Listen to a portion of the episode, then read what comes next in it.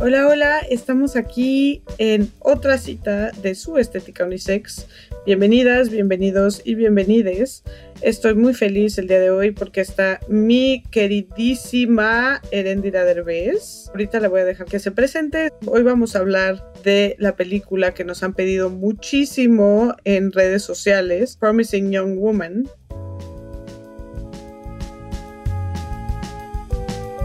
Estética Unisex con Jimena Ábalos. Una producción de Sonoro y Antifaz. Disponible en Spotify, Apple, Google o cualquier lugar donde escuches podcast. En español le pusieron hermosa venganza. Tenemos que arruinarlo todo. Y estaremos platicando de temas relacionados con violencia sexual, justicia, suicidio, entre otras muchas cosas. Pero para esto le dejo que se presente a mi querida Erendira, que ya es invitada recurrente. Bueno, antes que nada, déjame decirte que me siento muy, muy, muy feliz de ser invitada recurrente porque soy muy mala dando primeras impresiones según yo. Entonces, si ya pude quedarme en la tercera, es que ya lo logré en la vida y, este, y la estética me encanta. Últimamente me dedico a escribir e ilustrar, eh, pero estudié historia del arte. Eh, un buen rato, entonces creo que un poco esta plática va a ser muy desde la historia del arte. Maravilloso, pero antes de platicar y de entrar ya de lleno a la discusión, les dejamos con esta pequeña capsulita sobre de qué va la película. Algunos la describen como inquietante, otros como una cinta revolucionaria que todo hombre debería de ver. Lo cierto es que Promising Young Woman vino a cambiar muchas perspectivas. Dirigida por Embrad Fennell, esta película cuenta la historia de Cassie, quien tenía un brillante futuro por delante hasta que un desagradable incidente truncó su carrera. Eso la lleva a vivir una doble vida de noche recordándonos que nada es lo que parece. Eventualmente se encuentra con la oportunidad de cambiar todo lo que no salió bien en su pasado y de vengarse de los culpables, este es un filme con una estética única y con millones de preguntas que nos deja al terminar. Cuenta con actuaciones espectaculares de Carey Mulligan, Boo Burham y Alison Brie. Y por si fuera poco, es ganadora de la categoría de Mejor Guión en los Oscars 2021. Bueno, pues esta película, como ustedes saben, ha estado en la boca de todo el mundo, en el Twitter de todo el mundo. Y pues justo hablando del de, tema de violencia sexual y quizás cuáles son y cuáles deberían de ser nuestras respuestas a la violencia sexual. A mí me parece muy interesante de entrada uno de los temas que se ve desde el principio. Cuando abre los créditos, hay esta escena como de hombres bailando y es una escena quizás cómica, pero un poco de burla, de sátira a estos hombres como de camisa que un poco se van a, tomar sus cervezas después de trabajar, pero lo pone desde mi punto de vista estos créditos en donde se burla de esta masculinidad muy corporativa, muy como que se sueltan el chongo después de, de, trabajar, habla de un tema que está reflejado a lo largo de la película que tiene que ver con cómo hay otras violencias, y esto es algo sobre lo que ha trabajado mucho Erendira, pero sobre estas otras violencias que no son violación, que no son la violencia sexual abierta, que eso desde luego lo hay también en la película, pero que contribuyen a crear una cultura en donde se tolera y se autoriza la violencia sexual, ¿no? Como estas otras actitudes que tienen que ver con machismos cotidianos, pero que generan esta cultura de Boys Will Be Boys. ¿Qué opinas tú, Ere? Totalmente. Bueno, antes que nada, agradecerte mucho que me invitaras a hablar de esta película. Creo que fue porque tuiteé algo y que tú dijiste, como no estoy de acuerdo, pero vente a platicar. Para mí, este día ha sido como esperado toda la semana para este día, yo creo. Y bueno, hablando de Boys Would Be Boys y sobre esta película, me pareció maravillosa, complejísima por muchas cosas. Uno es esta idea de la sociedad excesivamente permisiva con los hombres, pero absolutamente cruel con las mujeres. No hay permiso hacia las mujeres, ni mucho menos justicia. Y que se refleja mucho no solamente en esta imagen del joven adulto con su camisa y sus mocasines. Tú has dado clases en la Ibero, en Santa Fe. Yo también conozco bien esa universidad. Y no sé si te acuerdas de cuando estaba abierto este bar enfrente de la Ibero, el, ay, no me acuerdo, el, el Big Yellow o algo así. Los viernes estaba lleno, pero lleno de señores corporativos que buscaban justo a empezar a platicar con chavitas que iban saliendo de la universidad en sus grupos de amigas y se iban a tomar una chela o se iban a emborrachar porque tienen absolutamente todo el derecho a hacerlo, ¿no? Pero esas primeras escenas decía, ay no, yo viví esto, o bueno, yo no lo viví como tal, pero yo lo he visto, ¿no? Y, así empecé a, a pensar en, en muchos casos, pero no solamente en este rollo de que son como absolutamente permisivos con ellos, pero ellas no se pueden emborrachar porque es su culpa, sino también esta frase, los diálogos de la película me parecen muy, muy buenos, pero hay una frase que es como, I'm a nice guy. Y, y guácala, porque quieres matar al nice guy, es como, a ver, tú, nice guy, eres un, un imbécil, eres un violentador, pero también pensaba, por supuesto que sí. Claro que eres un nice guy, porque los violadores son nice guys. Esta caricatura de que el, el violador es un monstruo que va a salir de la alcantarilla y te va a agarrar con un cuchillo y te va a matar y violar antes. Bueno, puede que haya, como estos Jack el Destripador en la historia de, del mundo, pero realmente es que nada más ver las cifras. Todas las mujeres que han vivido violencia sexual, por ejemplo, en México, pues no hay tantos ya que el destripador en cada esquina. O sea, realmente quienes violentan son los nice guys que tienen su grupo de nice guys que se apoyan entre ellos y que se encubren entre ellos y que fomentan entre ellos también esta cultura de la violación. Claro, esto que dices me parece súper importante y es algo que hemos dicho aquí, pero que hay que recalcar.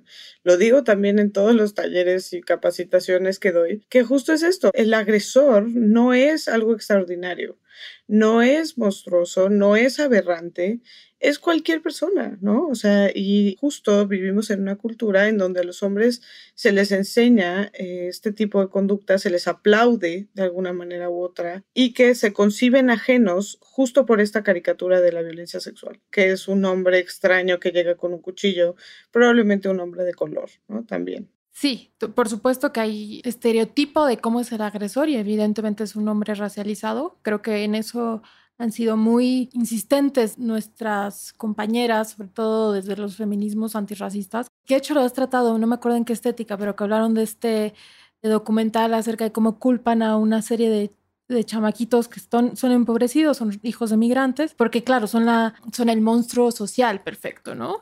Y a mí por eso me parece muy bueno el cast de la película, porque agarran a este actor que tiene como cara de, de perrito que no hace daño, que justo salió en The O.C. o una de esas adolescentes, o el escritor, que le, se nota que le gustaba Bukowski, o sea, era como, como todo intelectualón y, oh, sí, escribo, bla, bla me gusta que agarran a, todo tipo de gente, o sea, muestran que cualquiera puede ser un agresor, pero también algo que me parece muy interesante es el cuate que se indigna porque cómo es que ella está sobria, o sea, cómo lo traiciona estando sobria y pudiendo tomar una decisión.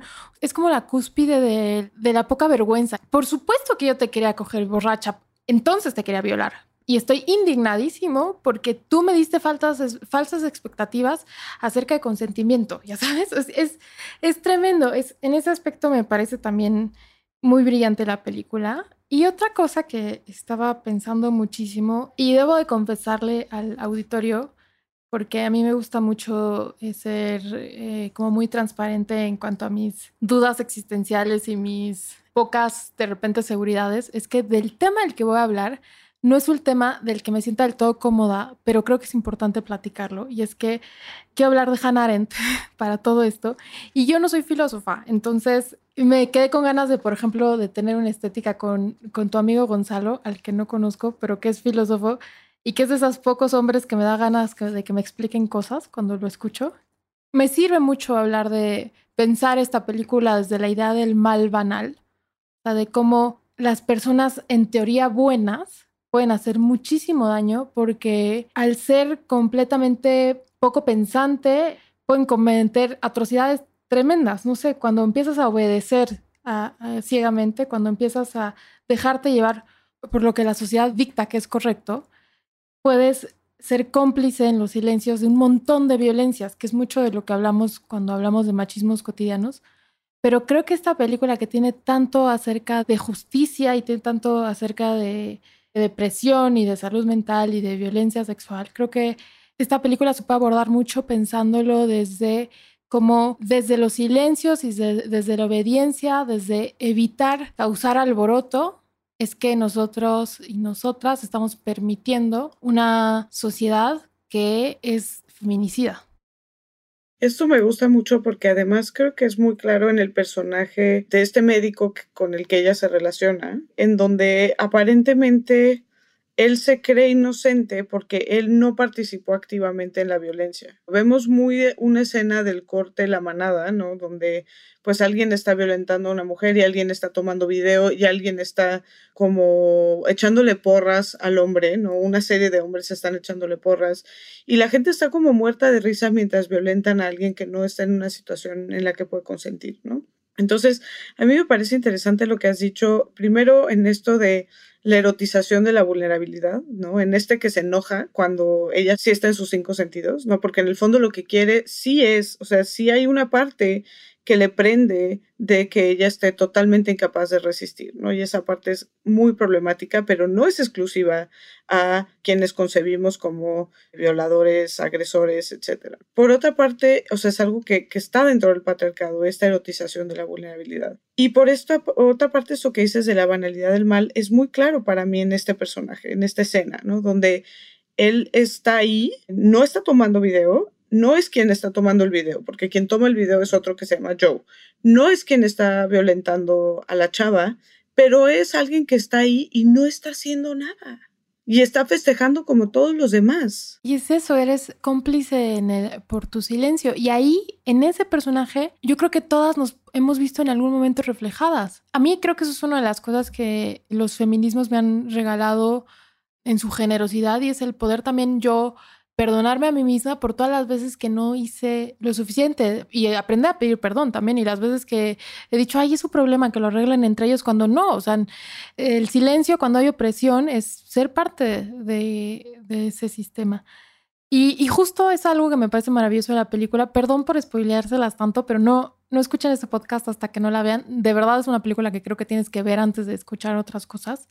Y es que también me gusta mucho el dolor que implica ver esta película, porque tú ya con un corazoncito medio apachurrado como el que yo he traído, cuando veo la película y veo que un cuate llega a su vida y es todo lindo, digo, ay, qué bueno, sí se puede construir otra masculinidad también, ¿no? O sea, un personaje que canta las canciones pop en el supermercado y digo, ay, qué tierno, qué dulce, bla, bla, pero realmente a la hora de la hora es igual de violento que muchos de los que están en el contexto. Y eso me parece eh, muy inteligente de, del guion y también del casting, porque creo que eligieron muy bien a, este galancillo. Sí, hay cositas que son potencialmente problemáticas y que he visto a muchas amigas feministas, etcétera, que, que hacen crítica de la película, que desde luego es muy válido, pero muchas de estas críticas parece que le están haciendo una apología a ciertas cosas, cuando desde mi punto de vista la película no es que les hace apología, sino que está subrayando justo la problemática de muchas de estas cosas, ¿no?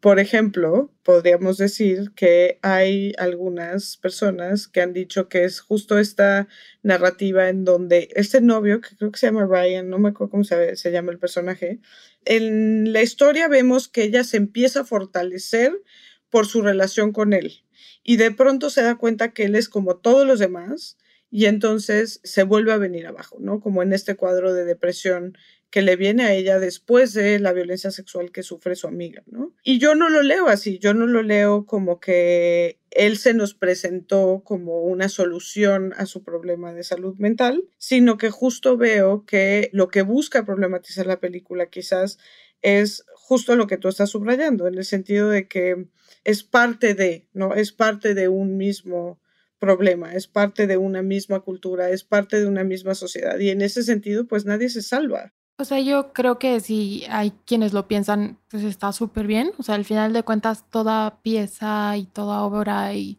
por eso es la complejidad de, pensar acerca de películas o de piezas de arte. O sea, no solo hay una explicación ni solo una lectura y cada época otorga distintas lecturas. Pero yo no lo veo así, yo realmente veo que juegan con nosotras, las espectadoras, para que nosotras mismas empecemos a tener expectativas sobre este personaje y sobre esta relación, pero realmente si lo ves a la larga, te das cuenta que ella nunca dejó de estar deprimida, porque aparte la depresión funciona de formas mucho más complejas, no es como estoy triste y ya está, sino realmente puedes estar hiper deprimido y nadie se da cuenta porque siempre sonríes para afuera y, estás llevándote bien con gente y en el fondo o en, tu momento privado estás con muchos problemas. Y yo creo que este personaje justamente nunca deja de estar deprimida creo que en español la tradujeron como algo de la venganza. Yo digo, no. Y en cambio el título en inglés es brillante, porque el título es justo, o sea, hace esta inversión de cómo hacemos o se hace en el patriarcado y esto sale de pronunciamientos que han hecho jueces, etcétera, en donde dicen no le puedo arruinar su futuro porque he's a promising young man. Block Turner. Y, exacto, es Brock Turner y es Brett Kavanaugh. Sí, sí, Kavanaugh y también el personaje de, de su amiga. Era una promising young woman, igual que ella. Exacto, o sea, ¿por qué siempre se piensa en la promesa que son ellos, ¿no? Para hacer apología de la violencia sexual y en el potencial y en el futuro, ¿no? Y no se piensa en la promesa que son ellas, ¿no? Que es una parte muy clara y que ellas eran brillantes y eran buenísimas estudiantes y también eran promising young women, ¿no? ¿Y qué es lo que esto hace en su narrativa de vida? Que es otro tema muy interesante que no solo es a quien es víctima de la violencia, sino todo el impacto comunitario de estas violencias. A mí me parece súper interesante, ¿no? Porque es la amiga que no llegó, que no la acompañó ese día, pero es la mamá de quien sufrió la violencia sexual, pero también los papás de la amiga, pero también eh, la mejor amiga, o sea, todas las personas que se ven afectadas de una forma fundamental por este suceso. Sí, a mí en ese sentido me recordó mucho a una obra de teatro, o sea, porque es una tragedia al final de cuentas, del género de la tragedia, y son no tantos personajes, son pocos escenarios, digámoslo así, y con actos muy claros. Entonces, por eso, regresando al, punto en el que estaba, es que yo no creo que sea una película de venganza, yo creo que es una película de, sobre suicidio. que yo ahí no. Yo ahí creo que sí es una película sobre justicia. Y creo que el suicidio está implicado ahí, ¿no? Porque sí creo que ella quiere de alguna manera terminar su vida, pero para mí lo central es la reflexión sobre la justicia. Yo creo que en segundo lugar es una película de justicia, o sea, estamos al revés. Y yo creo que es una película sobre suicidio y después lo, lo, pensaría sobre justicia, pero bueno, creo que ahí es un poco nuestra deformación, porque tú eres una abogadaza, entonces piensas en justicia, y yo no dejaba de pensar justo en, en un cuadro eh, de Rembrandt que, que, creo que se llama el, el, suicidio de Lucrecia. Entonces yo creo que más bien ahí a mí me jugó mucho la, la deformación profesional. Y a mí lo que me parece muy interesante es que mucha gente es que siempre me peleo con mis amigos, no sé cómo nos queremos, pero alguien, no sé, que me dijo, sí, es una película de venganza, un thriller tarantinesco. Y yo dije, no, no, no, no, o sea, esto no es un thriller tarantinesco, es mucho, mucho, mucho más complejo y no me, y no me gusta eh, leerlo así, o sea, al final de cuentas sí es como un, un final muy, muy fuerte, o sea, sí te recuerda a otro tipo de cine, pero yo no lo veo como nada tarantinesco. Creo que quizás tiene algunas escenas que nos recuerdan a eso en el humor de las escenas. O sea, cuando ella sale después de la primera vez que la vemos en donde se lleva justo a este nice guy al de Low Sea, Jerry se llama, se la lleva, ¿no? Dice que la cuesta y le dice, ay, yo te voy a salvar, you're gonna be okay, ¿no? O sea, porque también hay esta narrativa como que la están salvando de la violencia mientras la violentan y que ella sale al día siguiente con los zapatos en la mano comiéndose un hot dog vorazmente y escurriendo la catsup en la mano. Creo que sí hay un poquito de guiño a esa estética y a ese humor, pero ella no los mata, ella no los golpea, a Jerry lo volvemos a ver. Lo que quiere es que les caiga el 20 y que entiendan lo que están haciendo. De hecho, ella justamente se encarga de de que no sufran eh, violencia física, o sea, no les busca dar lo mismo que ellos ocasionaron para nada. Eso también me parece interesante cuando, diga, cuando dicen es que es de venganza irracional, es como no, es... de hecho su plan final es que llegue la policía y mandarle las evidencias y, se encarga tanto de que las evidencias lleguen que las manda la policía y las manda al abogado y manda eh, estando muerta, ¿no? Eso, eso también me parece muy fantasmagórico y muy, muy fuerte. Y justo ahora que habla sobre eh, estética, a mí me parece muy importante eh, hablar acerca de la visualidad de esta película. Creo que hay un discurso per se en ella y que creo que es muy importante. Uno es es una película muy blanca, no solamente en su casting, y eso es a propósito, también en, el tipo de, decoración de, de, atrezzo. Por ejemplo, es muy kitsch y a propósito, y a mí me recordó mucho a, es como un neorrococó. Es, justo el, el rococó es este periodo en Francia de los nobles eh, que están como en un momento de denegación también de que se les está viniendo abajo todo en 1730 por ahí. Y es un estilo como supuestamente muy femenino, muy rosita, muy doradito, muy, eh, muy cursi. Y ella también lo es, o sea, ella es como muy rosita, su, ropa, su carita, o sea, es como muy tiernita, pero realmente ella subvierte todo eso, o sea, es como... No, incluso hay como cierta decadencia, o sea, hay como un hint de cierta decadencia en todo eso. Todo el rosa, tiene razón. También ella el maquillaje, ¿se acuerdan que hay una escena en donde ella hace un tutorial que dice blowjob lips, ¿no? Que justo habla de esta cultura en donde las mujeres se nos enseña a hipersexualizarnos, como a volvernos blancos de violencia sexual, pero cuando sufrimos violencia sexual, entonces, ah, claro, te lo buscaste. Entonces hay esta parte donde ella se está maquillando y se corre el labial, ¿no? En donde creo que eso es muy evidente, ¿no? También como en este maquillaje exagerado que se pone justo con esta carita muy de niña que tiene, ¿no?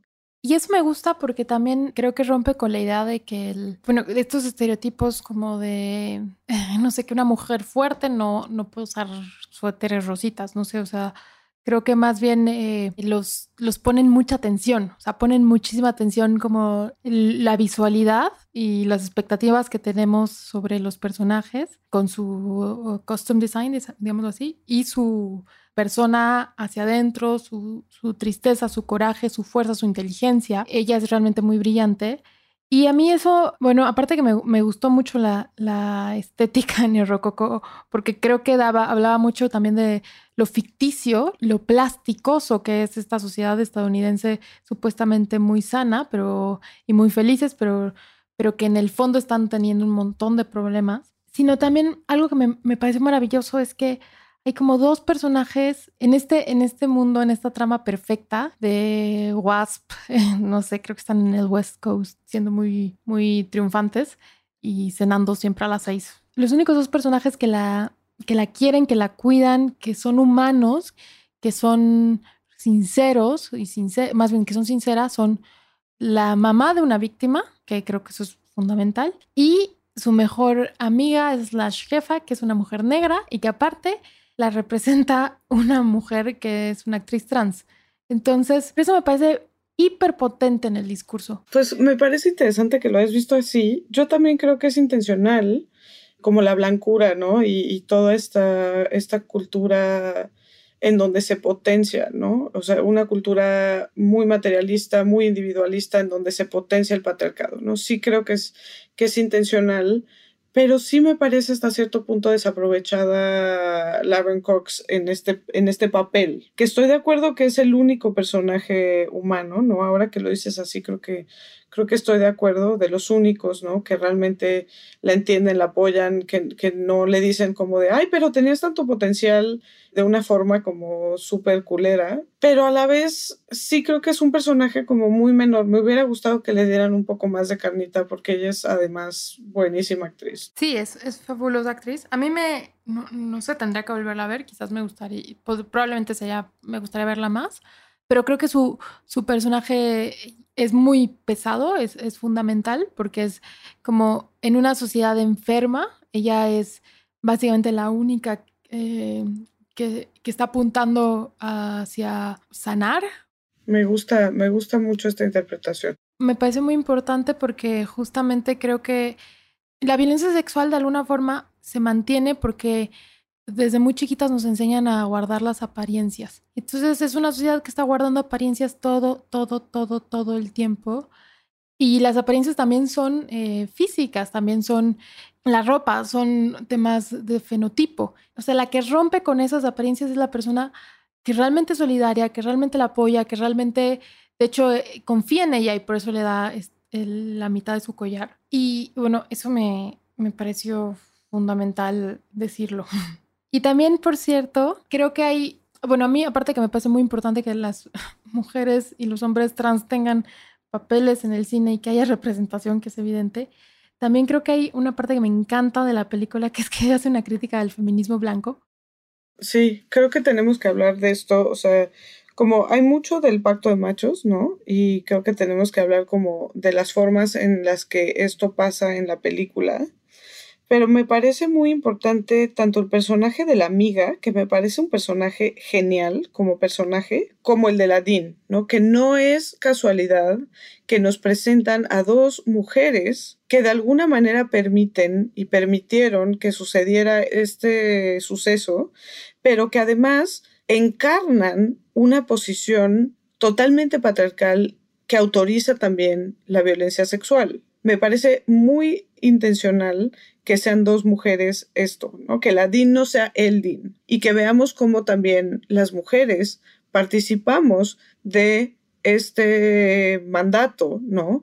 ¿Por qué? Porque da ciertos privilegios. Y en el caso de la amiga es muy claro. O sea, ella obtiene como cierta legitimidad, incluso un privilegio de clase. Ella puede participar de esta cultura en donde ella es la señora rica con dos hijos, tal, tal, con sus gemelos y perfecta para Instagram. ¿Por qué? Porque justo no confronta a este sistema. El comentario que hace, ¿no? Como es que eso hace, eso pasa cuando bebes de más, ¿no? O sea, y es que es algo que he escuchado tantas veces desde que crecí, o sea, y todas hemos escuchado y que, y que también nos enseñaron en casa gente que queremos, era como no bebas de más porque eso te pasa, date a respetar porque eso te pasa, ya sabes. Pero el de Ladín me gusta mucho porque quiero hacer una explicación rápida, que, que supongo que muchas personas lo saben aquí, pero cuando decimos white feminism no nos referimos a las mujeres blancas que son feministas, porque básicamente también sería como pues, hablar de nosotras. No es, no es un tema de fenotipo nada más, sino es realmente, cuando se habla de white feminism, se habla acerca de cómo se usa la idea, por ejemplo, de la liberación de las mujeres, pero para darle poder a cierto tipo de mujeres, para hacerlas CEOs, etcétera. Eh, y no se piensa en que desde los feminismos también tenemos que pensar acerca, por ejemplo, racismo, acerca de las mujeres más empobrecidas. De repente ves personas diciendo, ay, qué bueno, la primera jefa del ejército, no sé cuál, y es como, no, o sea, eso no es un triunfo feminista.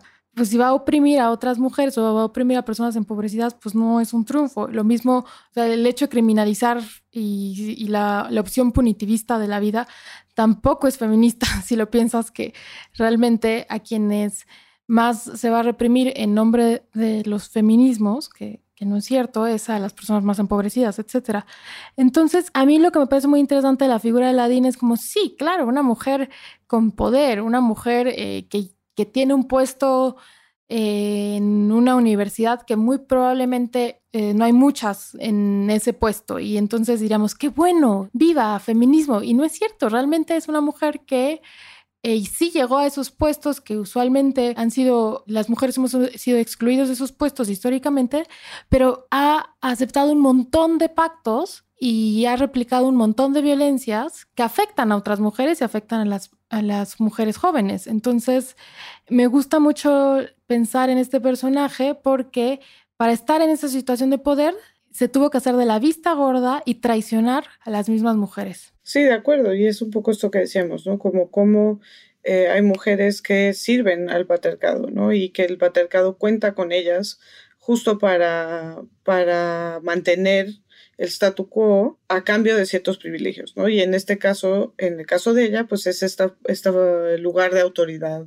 privilegiado desde donde ella replica un discurso. Y ahí el discurso que hace Latín para mí es maravilloso porque es impecable en estas reacciones y lugares comunes sobre la violencia sexual, ¿no? O sea, todas las cosas que ella dice donde, bueno, pues es que también ella eh, tomó malas decisiones, ¿no? O sea, esto cómo se recarga hacia la víctima. Pero pues es que, o sea, que su primera respuesta cuando ven un caso de este tipo, y que aquí tengo que decirles que eh, en mi experiencia en universidades, la inmensa mayoría de los casos en los que yo me encontré, de violencia sexual, por supuesto, son casos de este tipo. O sea, sí, desde luego que tenemos casos mucho más, digamos, acordes a la caricatura de la violencia sexual, ¿no? Casos de violación, casos de hostigamiento sexual por parte de profesores como muy claros, etcétera. Pero el escenario más común que yo he visto en instituciones de educación superior es justo este. Está una fiesta, hay alcohol, hay droga quizás, y el hombre toma esta oportunidad para violentar a una mujer, ¿no? Y la respuesta institucional es muy, muy como exactamente lo que dice la DIN. Sí, quitarle responsabilidad a él, trasladándosela a ella. ¿Y para qué se pone en esa situación? Que es un poco, esa, ese es el mensaje. Y incluso pobre de él, o sea, que es un poco lo del promising young man. Obviamente estoy totalmente de acuerdo con que haya más mujeres en puestos de poder y creo que eso es muy necesario, pero si llegamos a puestos de poder para traicionar a, a otras mujeres o traicionar a las personas empobrecidas, a las personas racializadas, pues realmente de qué, de qué carajo sirve que lleguemos. Y creo que esto es muy claro, ¿no? Y, y aquí, volviendo al tema de venganza, aquí vemos que no se trata de un tema de venganza, porque vemos que secuestra a la hija, ¿se acuerdan? O sea, un poco no la secuestra, pero le dice que va a ir a un video musical y tal. Y pues podría haber hecho algo muchísimo peor. O sea, si ella hubiera querido, hubiera podido poner a la hija en una situación de vulnerabilidad, pero no lo hace, solo le hace creer que lo hizo para que le caiga el 20, o sea, para que sea capaz de empatizar con la víctima, pone a su hija en esa situación de víctima, que desde luego podemos discutir muchísimo sobre qué es venganza o qué es justicia, pero definitivamente no hay un ánimo de causarle un daño en un sentido retributivo, sino que lo que quiere es que entienda, que empatice, lo mismo que con la amiga. Sí, como una, una pedagogía muy directa, por decirlo así, pero justo no, nunca hay, o sea, ella es lo que dije al principio, no busca hacerle daño físico a nadie, ni siquiera a la hija, por supuesto, sino que entiendan, o sea, es como hace este trabajo de que entienda. Y encontré el cuadro al que me refería, que es muy común, en, o sea, lo pintaron varios artistas, pero me gusta la versión de Rembrandt, y es la historia de Lucrecia, que lo que es muy interesante sobre Lucrecia es que es un personaje a la que violan, y ella se quita la vida. Y por eso justo pensé mucho en eso y, y se quita la vida, o sea, es, sobre un suicidio porque tiene que ver con el honor. En una sociedad donde eh, la virginidad o la pureza o que solamente tu cuerpo le pertenece, y pongo comillas a un hombre, una violación es muy humillante y otra vez más se le echa la culpa a la víctima. Entonces la única forma de, de lidiar con, con esa culpa en esta historia, la de Lucrecia, es, es matarse. Y esto nos va a llevar hacia el final de la película también. Claramente vemos el suicidio de la amiga, ¿no? O sea, de quien sufrió Nina, que es quien sufre este incidente de violencia sexual. Y después de alguna forma vemos el suicidio de ella, ¿no? De cómo ella planea este suicidio muy elaborado, pero en donde ella confía y de alguna manera hace esta ingeniería o está como puesta en escena para que la maten, pero ella siempre en control, ¿no? Que es algo que nos enteramos ya hasta el mero final. Que yo cuando estaba viendo esto, yo no sé cuál fue tu experiencia, pero cuando yo vi esa escena, yo pensé que sí le iba a hacer daño con el bisturí. Pensé que ella ya había llegado un momento como de ahora sí se va a volver como esta venganza tarantinesca. Pero nunca se vuelve esta violencia tarantinesca, sino que al contrario. Y en ese momento yo sí tuve esta experiencia como de no, no, no, no, no está pasando así. O sea, no quiero que pase así. Sí, yo creo que se dividió la sala entre los que sí, ya mátalo y los de no, no, no, tú eres mejor que eso. No, no, pero yo cuando ya la empiezan a matar a ella, o sea, ya cuando hay esta, esta parte de, de la almohada, yo decía, no, o sea, es que algo va a ser, o sea. Porque aparte es raro que en una película te maten a tu protagonista. Sí, o sea, yo, yo decía, no, no va a pasar, o sea, no puede, no puede ser este el final, o sea, tiene que haber algo más, ¿no? Que ahorita hablaremos como sobre lo simbólico de todo esto, pero yo decía, no, ahorita ya va a sacar una inyección con un dardo, o sea, algo va a pasar porque este no puede ser el final. No, lo que se me hace muy fuerte es, pensar que ella, o sea, ella sabía que iba a morir tanto así que soltó la, la esposa y, dejó toda la evidencia, o sea, es, por eso creo que es una película de suicidio, pero esto eh, me recordó mucho a, lo que te decía al principio fuera de, la grabación, que es que tiene mucho que ver con el teatro griego. Al final de cuentas, es, o sea, es una tragedia con un destino irremediable de alguna forma. O sea, esto va a acabar mal, en el que todos son culpables. O sea, hay, hay una larga lista de, personas involucradas en, este terrible final y donde un personaje inocente en este rito se tiene que sacrificar. Y en este caso es el, personaje de ella. Si les interesa el tema, en teatro griego hay una cosa que se llama fármacon, que es el inocente al que, al que matan. Por eso chivo expiatorio viene de ahí. O sea, para expiarte, para limpiarte, para purificarte, tienes que matar a un inocente. Y, de hecho, tragedia, la palabra viene de, tragos, que quiere decir chivo, porque estás matando un chivito, y canción, el oide, que es, eh, bueno, no es una canción, más bien es el, grito del chivo cuando, cuando lo matan.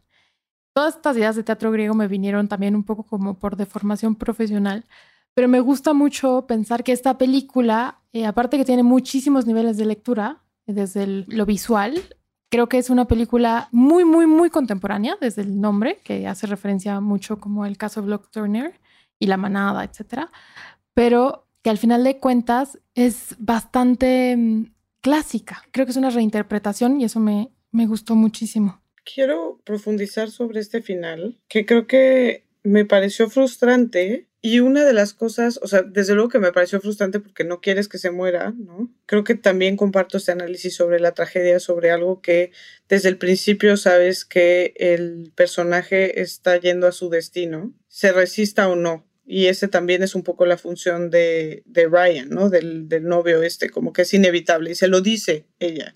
Qué tonta que pensé que esto podía ser de alguna otra forma. Pero parte de la frustración de, o sea, creo que la razón y aquí tengamos esta conversación, porque hay mucha gente que no le gustó el final por el mensaje de que es algo que no se puede superar.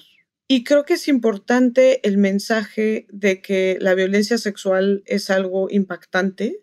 Creo que es importante el mensaje de que cuando sufres algo así impacta más allá de la persona que lo sufre, sino que es algo que tiene este efecto como de olas en todas las personas que la rodean a nivel comunitario.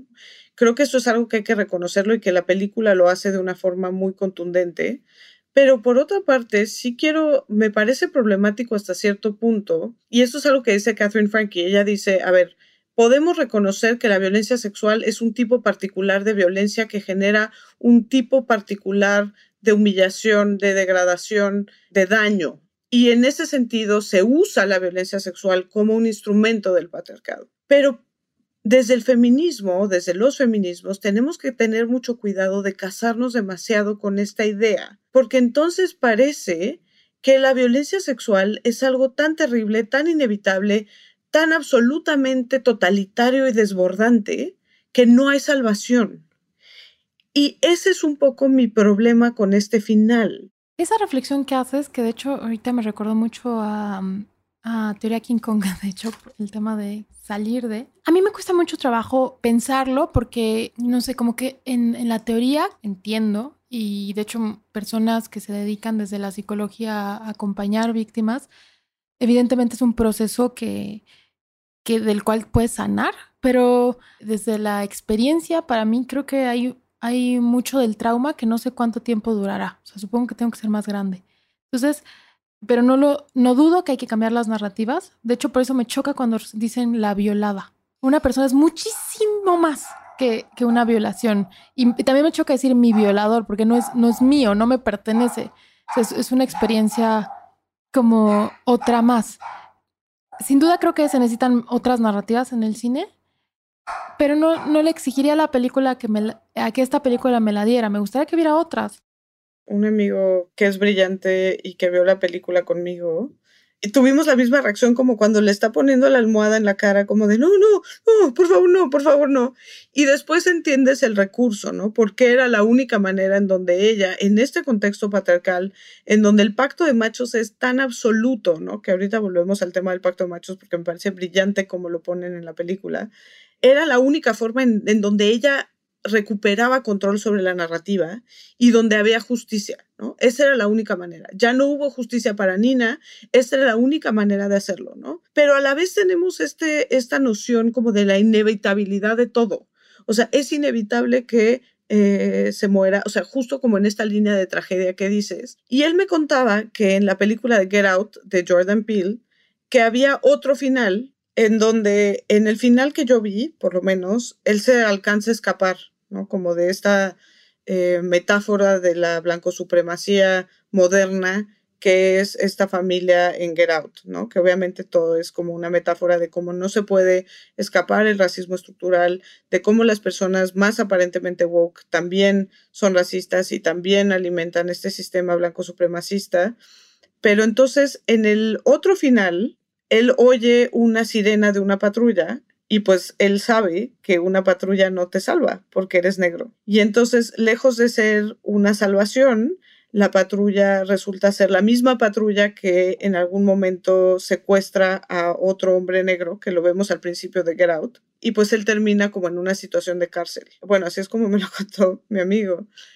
Y justo el mensaje de ese final era como la, la, inevitabilidad de todo, ¿no? La inevitabilidad de la blanco supremacía, el cómo no se puede salir, el cómo tú buscas apelar a una, una autoridad superior, en este caso una autoridad estatal, para que entre a regular estas situaciones como entre entidades privadas y por supuesto que no, porque el Estado mismo es racista, ¿no? Y entonces eh, me pareció en este caso que sí se fue el guion por ese final trágico, ¿no? Sí se fue. Y que Jordan Peele dice, yo escogí al final cambiar el final porque me pareció importante dejar como alguna luz de esperanza de que te puedes escapar o que nos podemos escapar de este sistema.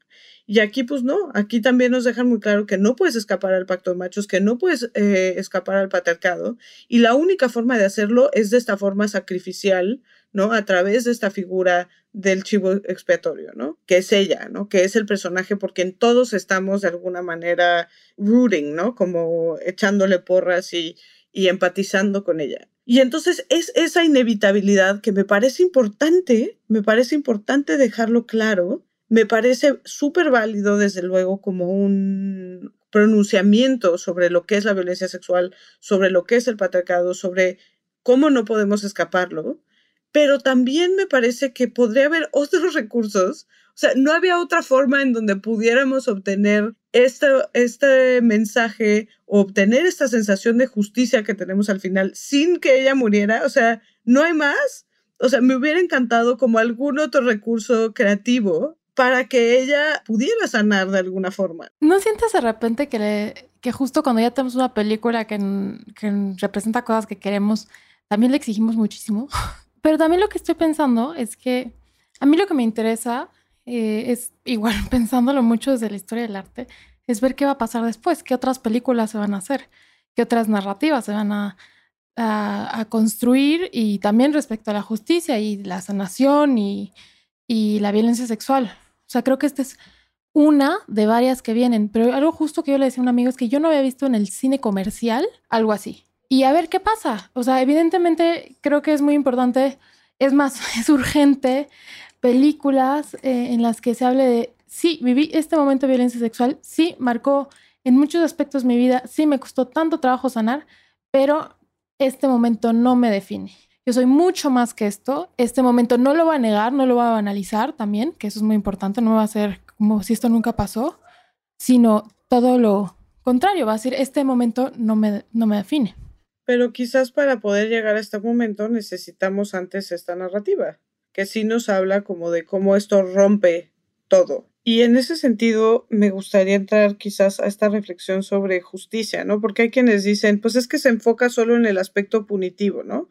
Quizás las mismas personas que dicen que es una película de venganza, y para mí no es una película de venganza, ya lo hemos dicho, porque ella lo que busca es que entiendan algo y que entonces no lo repitan. De alguna manera creo que hay ahí un enfoque como restaurativo y transformador. Pero también me parece que hay casos en donde quizás sí quieres que haya una sanción. Quizás son pocos, quizás eh, esto que has dicho, por supuesto, estoy totalmente de acuerdo con, con que en enfocarse con la parte punitiva es un error, pero hay casos en donde sí quieres que alguien se vaya a la cárcel, ¿no? Y me parece que explora de alguna forma, quizás inacabada, esto, ¿no? Ella no, no confía ni cree en que las personas serán debidamente sancionadas. Justamente ahí también creo que hay una crítica, quizás yo me estoy sobreinterpretando porque le, porque estoy en un momento en el que estoy buscando referentes en todas partes para ser feliz conmigo y me estoy proyectando, pero justo creo que ahí hay una crítica también de, de raza, porque el problema de, de, hacer más delitos, que ahorita justo estaba, ayer vi un anuncio del PAN de cárcel y pena perpetua a violadores y ponen como al monstruo violador, ya sabes, como el referente, parte del partido más antiderechos, bueno, uno de los más antiderechos, perdón, el comercial es que justamente el problema de más delitos es que a quienes más van a afectar es a quienes no tienen acceso a un buen abogado, por ejemplo, a una buena abogada, porque hay un sesgo en la justicia en, México, en Estados Unidos, en, en muchos otros países. Y entonces, evidentemente, si esta escena, la de la violación, que aparte fue videografada, el estudiante hubiera sido negro, hubiera sido latinoamericano, no, no existiría esta historia, porque lo hubieran agarrado inmediatamente. Y el hecho de que los agarren en la boda, en medio del bosque, donde aparte hay un montón de actos de reapropiación cultural, en el que tienen una ceremonia tuluminati de vibramos alto y, robándose, o sea, realmente robos de ceremonias eso me hizo pensar mucho como en la crítica al sistema racista en, en Estados Unidos, porque justo cuando llega la policía, es a esta boda donde están todos estos güeritos este, haciendo y, ceremonias eh, robadas. Y entonces ahí es cuando digo, claro, te disloca porque nunca te imaginas ver en una boda que agarran algo así. Te imaginas que se van a agarrar en una boda a un criminal, en una película estadounidense va a ser una boda de la mafia italiana o en una boda de, de un cártel, ahora que hay series y películas de narcos latinoamericanos, pero no te lo imaginas en una boda donde también hay sus propias mafias y donde también hay eh, sus propios ladrones y sus propios violadores y torturadores, pero pues están disfrazados todos de Ralph Lauren. Tal cual, disfrazados todos de Ralph Lauren, esto me encanta. Creo que estoy de acuerdo con, con esta imagen de la boda sin duda creo que hay ahí algo muy potente, ¿no? Y, y, la cara de él, porque también es muy buen actor este idiota, cuando dice, no, esto no está pasando, ¿sabes? O sea, esto no puede estar pasando. O sea, cómo hay ese nivel de entitlement y de privilegio en donde realmente dice, por supuesto que esto no va a pasar, ¿no? Por supuesto que me voy a salir con la mía. ¿Por qué? Porque eso es lo que pasa todos los días de su vida, ¿no? Entonces, ese shock, cuando le empiezan a llegar los mensajitos de ella desde el más allá, eso sí es maravilloso y sí es muy satisfactorio de alguna manera, ¿no? Creo que también, hablando del pacto de machos, es muy interesante cómo esto ocurre, ¿no? Ya lo hemos dicho un poco a lo largo de esta plática, eh, cómo hay esta como tolerancia de estas violencias, ¿no? Y lo vemos incluso de esta manera como muy sutil con el personaje de Ryan, en donde él no lo confronta, o sea, no es que él haya sido parte de la violencia, sino que simplemente con su silencio él honra este pacto de machos. Pero también lo vemos en, de forma muy clara en la despedida de soltero. que me parece también muy importante esta escena en donde llega la stripper, pero él dice, no, no, no, me dijeron que, que strippers no, me voy a meter en problemas con mi prometida, ¿no? Por traer una stripper, les dije que no lo hicieran, pero todos están rayados de participar en este acto simbólico, ¿no? En donde se solidifica cómo ellos hacen lazos y esto es el pacto de machos y es Rita Laura Segato, ¿no? Cómo ellos a través del cuerpo de una mujer crean este lazo de alguna manera, ¿no? Porque refrendan uno frente a otro su masculinidad a través de este acto. Yo también pensé mucho en la performatividad, en el sentido de que todo el tiempo tienes que, que performar este género de, de vato. O sea, todo el tiempo tienes que estar reforzándolo y evidentemente en esta lógica de que ser hombre es, oh sí, chichis, eh, mujer desnuda, oh, stripper, evidentemente no puedes decir no, este, no, si no quiere, no. No, claro que no. O sea, la presión social que se, en la que ellos mismos se meten es la de ser este, el, el cuate dominante que tiene un deseo sexual inacabable y que si ve a una mujer tiene que actuar penetrándola literalmente. Y cómo esto sucede en esta escena de la despedida de soltero como de forma casi ritualística. O sea, cómo nos ponen estas escenas de cerquita en donde ella les da el tequila, este, y todos, ah, o sea, como que todos en este, como si fuera casi una ceremonia en la cual ellos refrendan su masculinidad. Y también el tema del alcohol, ¿no? O sea, como el, el beber así es también de hombres, ¿no? Claro, pero si las mujeres lo hacen, entonces qué mala decisión tomaste, ¿no? Y te pusiste en una posición de ser vulnerada sexualmente. Pues literalmente dicen bebe como vato. Y luego más adelante, ya cuando la mata, ¿cómo llega su amigo a decirle, no, no, no, pero no te preocupes, tú eres una buena persona, vamos a, encargarnos de esto, no te preocupes y vamos a hacer que desaparezca el problema porque tú eres una buena persona. Que ahí es muy interesante también justo cómo se da esto, ¿no? O sea, desde lo que dices de la banalidad del mal, desde luego, como el ser una buena persona, o sea, cuando acaba de matar a alguien es un feminicida, es clarísimo para el amigo, ¿no? Y que aparte ya sabía el amigo que era violador, o sea, porque fue parte, o sea. Pero él parte de esta noción que me encanta que usa Gonzalo Bustamante justo para explicar el pacto de machos, que es el bros before hoes. Entonces, él es mi hermano y ella es nada, ella es desechable, es una puta. Y en ese sentido, pues yo protejo a mis hermanos. Y entonces, ¿cómo él se pone también en este lugar, ¿no? Porque otro lugar muy importante desde donde se solidifica el pacto de machos es el hoy por ti, mañana por mí. Yo no sé si el día de mañana alguien, porque ¿quién no tiene cola que le pisen? Eso es lo que ellos piensan, ¿no?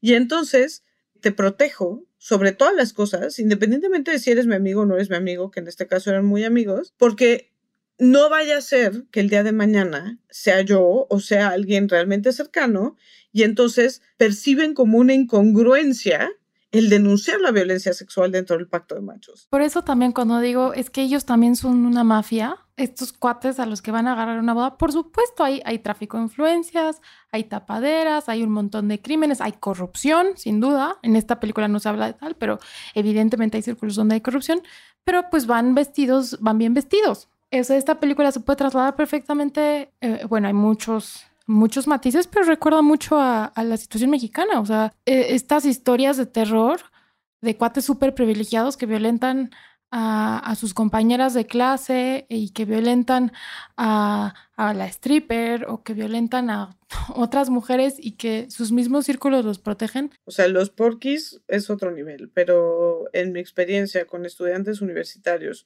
lo que llegan a ser los círculos familiares con tal de encubrir estas violencias o con tal de no reconocerlas es inaudito, o sea, de verdad terrible. Y, de alguna forma nos han enseñado a deberle lealtad a los hombres, por más violentos que sean, y los hombres de nuestra familia. Y por eso es muy doloroso también aprender a, romper esas dinámicas que sostienen esta, lo que se llama cultura de la violación. Y creo que en ese caso, eh, en, en esto que estás diciendo, es muy notorio el sacrificio de ella, porque creo que nos presentan una posibilidad en donde ella podría haberse hecho de la vista gorda ante la violencia de Ryan, donde ella podría haber dicho, bueno, pero pues él no la violó, él nada más estaba ahí, pero no puede, porque entiende las implicaciones de esto. no, no quiero sonar eh, cruel, pero yo he escuchado tantas veces a, a mujeres defendiendo violentadores, ya sean sus parejas o sean sus amigos, y evidentemente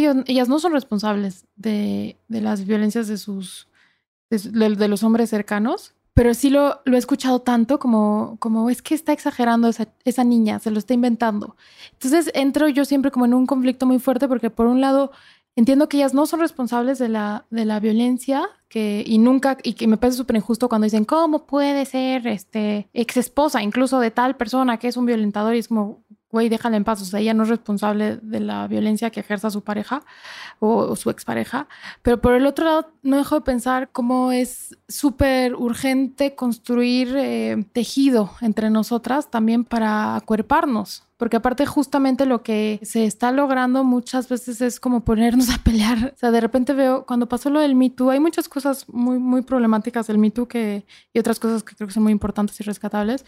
Pero una de las cosas que más terror me, y molestia me causó fue ver como cuando denunciaban a un cuate, era como, y, ah, sí, es la pareja de tal persona o es no sé qué de tal persona. Y yo decía como, uno, ella no es responsable y dos, no tienes por qué hacer ese tipo de scratch y denunciarla a ella. Pero por el otro lado, también pensaba como, ¿qué hacemos con nuestros violentadores? Porque convivimos con ellos. Y no creo en esto de, esto que ahora se llama cultura de la cancelación, de, que así le dicen como, no los podemos sacar y mandar a una isla. O sea, ¿qué hacemos? Pero creo que ahí por eso viene la diferencia entre cómo ella quiere, y aquí viene la reflexión fundamental sobre justicia. Lo que ella busca en estos hombres que se llevan a mujeres borrachas es que entiendan que es algo que no pueden hacer, ¿no? Que no lo vuelvan a hacer, que entiendan la gravedad de hacerlo, ¿no? Sé si es efectivo o no, pero lo que ella busca es eso, ¿no? Lo que ella busca con su amiga, que al final no es violentada, pero que se dé cuenta que le puede pasar a cualquier persona, ¿no? Y que entonces deje de partir de ese lugar de juicio de Nina y empatice con que cualquier persona puede estar en esa situación. Lo que busca con, con la DIN es lo mismo, ¿no? Que empatice a través de, su, de la figura de su hija, ¿no? De cómo eh, las mujeres somos muy vulnerables en estos contextos en donde hay alcohol, en donde hay el pacto de machos, en donde hay esta cultura, que es muy buena la película ilustrando esta cultura, mi rey, frat boy, gringa de las universidades, en donde pues no, no, no puede responsabilizar a una mujer de eso, ¿no? Y es el caso de Brock Turner. Estoy totalmente de acuerdo, pero en el caso de Ladin me parece muy, muy, muy, muy pertinente porque ella es una figura de poder. Sus omisiones, ya no quiero decir sus actos, sino sus omisiones son los que pueden llevar a momentos tremendamente dolorosos como lo que le pasó a su amiga. Entonces, por eso, y, y, por eso insisto, ¿no? O sea, no se trata de tener mujeres en puestos de poder solo por tener mujeres en puestos de poder. O sea, eso no funciona. Esa es una falsa paridad digámoslo así. Lo que necesitamos es que realmente se formulen otras formas de vivir y otras formas de ejercer ese poder y otro tipo de liderazgos, etcétera. Y de hecho creo que si lo trasladamos al terreno de la política ahora en México es, es muy evidente. O sea, puse hace rato ejemplos en Estados Unidos porque es una película gringa y lo pensé rápidamente por la militarización y las mujeres que son de alguna forma cómplices de esta, pero también eh, pienso mucho en, en, México con estas cuotas de paridad, que dices, bueno, qué bueno que haya mujeres en el Congreso, pero si son mujeres que están criminalizando el aborto, por ejemplo, pues ¿de qué sirve? O sea, realmente, porque aparte, ¿qué pasa cuando pones una mujer que criminaliza el aborto? ¿Quiénes son las más afectadas de, la criminalización del aborto? Las mujeres empobrecidas, las ricas y las clases medias van a poder llegar al DF a abortar o se van a poder ir a Estados Unidos a abortar o van a abortar en, incluso en un Ángeles, no sé, o sea, no, no solamente en los hospitales públicos de la Ciudad de México. Pero las pobres son las que van a ser criminalizadas, incluso no por abortar, sino por tener un, un aborto espontáneo. Sí, o sea, creo que esta, esta reflexión es súper pertinente, pero vuelvo a mi, a mi reflexión sobre la justicia, en donde creo que lo que ella busca es enseñar una lección. Al final vemos, y, yo hablaba de que hay casos en donde lo que sí toca es una sanción, porque me parece que en el caso de todo el plan que hace al final para hacer este cálculo tan preciso para que justo lleguen en el momento de la boda, etcétera, me parece que no es solo que lo metan a la cárcel, sino es la parte simbólica que esto tiene en cuanto a que hay un mensaje al fin de que hay una consecuencia para tus actos. Y el, tema de las sanciones es importante no porque busques como venganza, o sea, no hay que pensarlo así, sino porque si no hay estos, estas sanciones, eh, hay impunidad, porque se van, sabes que no hay consecuencias. Es eso lo que me parece valioso, o sea, porque hay quien dijo, no, pero es que entonces el enfoque es punitivo. No, lo que ella busca decir, a ver, hay casos en donde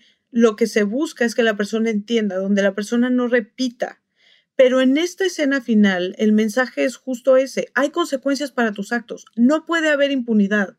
Y por eso el que se va a la cárcel es uno, pero el, el otro se pela, el que la ayudó, el mensaje yo lo veo como hay consecuencias para tus actos, aunque seas blanco. Exacto. Y, aunque, seas rico, y aunque vibres alto en el bosque de California, no sé dónde chingados están. Más ley de la vida. Justo desde lo simbólico, ¿no? No es que ella quiera que se vaya a la cárcel per se, sino que quiere dejar muy claro que no te puedes salir con la tuya. Puede sonar abogada, pero está sentando un precedente. Y, eso es importante, por eso no le pido más a la película. O sea, de repente pues evidentemente me gustaría ver así la mejor película que cumpla mis, mis sueños húmedos feministas. Pero no, para mí es, es, muy buena, para mí es extraordinaria, para mí me revolvió muchas cosas y espero que esta sea una de muchas otras. Creo que justo si le pedimos que sea perfecta es imposible porque estas distintas interpretaciones, que todas son válidas, justo siempre va a haber una lectura distinta, ¿no? O sea, nosotros estamos haciendo esta, esta lectura sobre lo que ella pretende, sobre su noción de justicia, ¿no? Que desde luego hay otras, Y afuera de la película también pienso mucho como, porque justo le hablé con alguien y le dije, ¿tú le exiges tanto a las películas de Tarantino? ¿O estás comparándolo con Tarantino? Tienes absolutamente ¿Y toda la razón. tanto? O sea, este Tarantino es un genio, bla, bla. Y o sea, le, estamos exigiendo un nivel de perfección. O sea, no hay que romantizarnos ni decir somos excelentes, pero, pero sí está muy desbalanceado, ¿no? Y más en una industria como Hollywood en el que, pues justo, o sea, ahorita que ganó un Oscar una mujer, la mejor directora, era como vi todas las mujeres que han ganado Oscars a mejor directora y son así como menos que mis dedos en la mano, o sea, no manchen.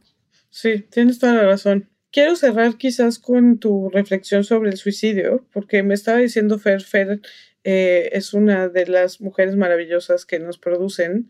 Me estaba diciendo que para ella como que fue un, un shock que la noción de que ella se hubiera suicidado y es muy interesante porque yo lo interpreté como un suicidio, lo, lo, interpreté como algo muy deliberado. No sé si un suicidio, pero sí definitivamente un sacrificio.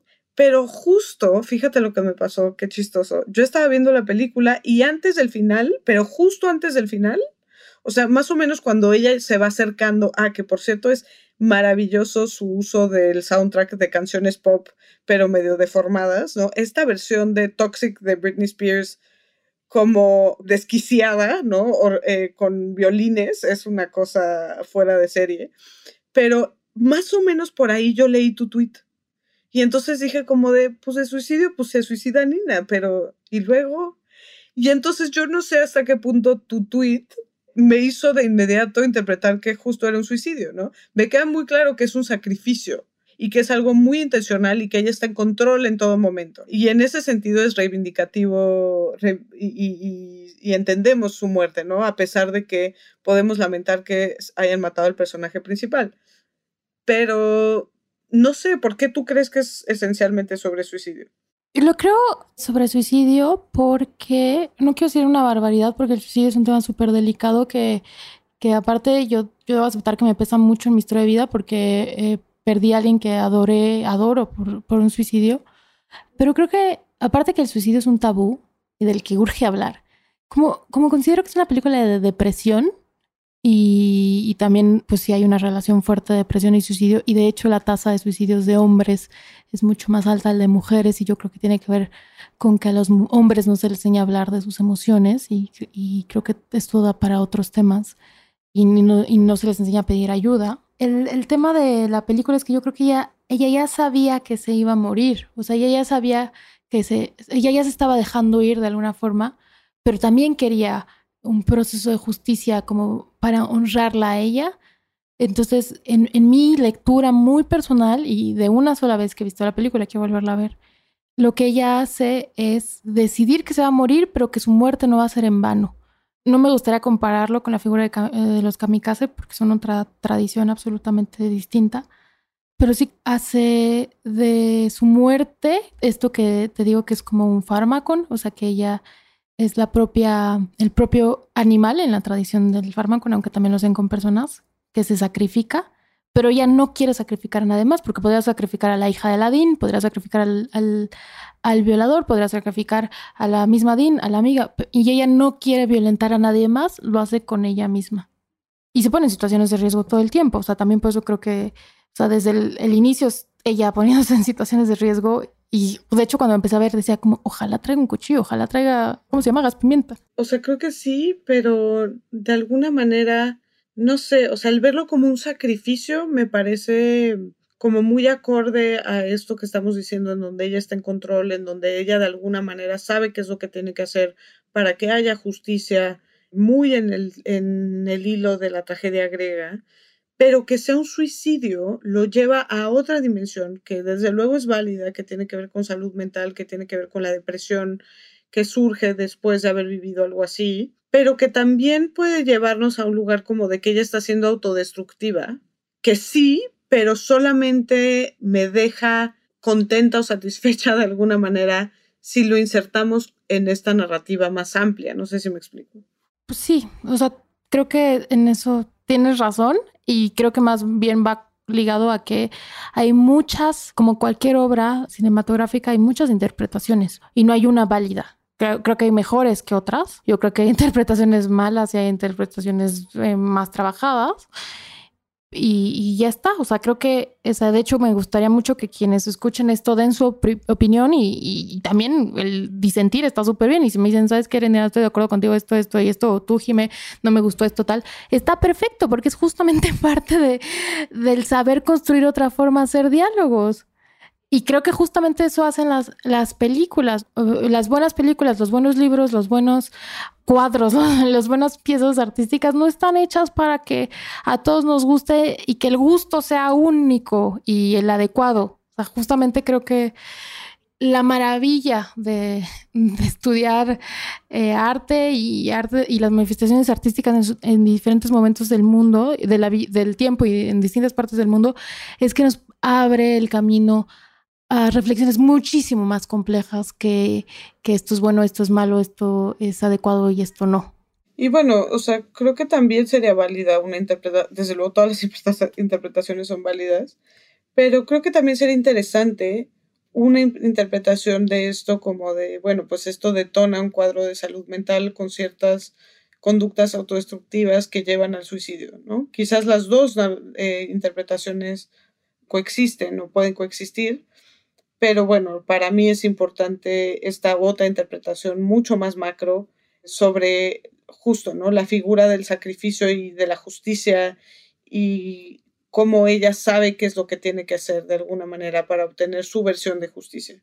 Y que también decir esto, o sea, es una película incómoda.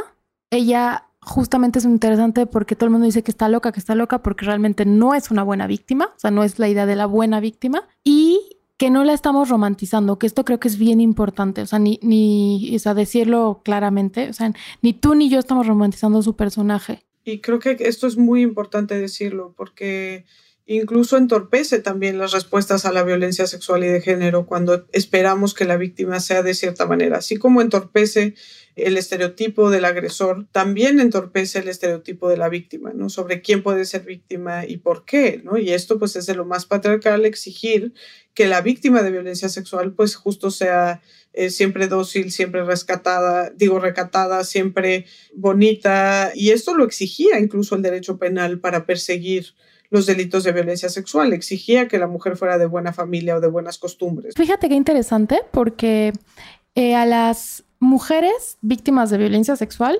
para creérnosla, tienen que ser como lindas, como inocentes, como, como bonitas, porque yo he escuchado cosas como, ay, ¿cómo crees? Nadie, nadie violaría a una mujer tan fea. Pero justo a los victimarios, a, a los violadores, es como te los imaginas monstruosos, horribles, migrantes o racializados, y, y un cuate con su polo Ralph Lauren eh, güero y, guapo en este estándar de lo que es ser guapo, dirías, no, ¿cómo crees? Él no violaría a nadie, él podría cogerse a quien sea, o bueno, él podría ligarse a quien sea. Sí, podría, pero no quiere, ¿no? Porque justo es este, este lugar de poder. Pues bueno, creo que podríamos decir muchísimas cosas más sobre esta película, véanla, sigamos debatiéndola. Y pues gracias, mi amorcita Erendira Derbez, por estar aquí. Siempre es un placer tenerte en Estética Unisex. No sé si quieres dejar tus redes. Arroba en Instagram y Twitter y hago dibujitos en mi página de Facebook y ya.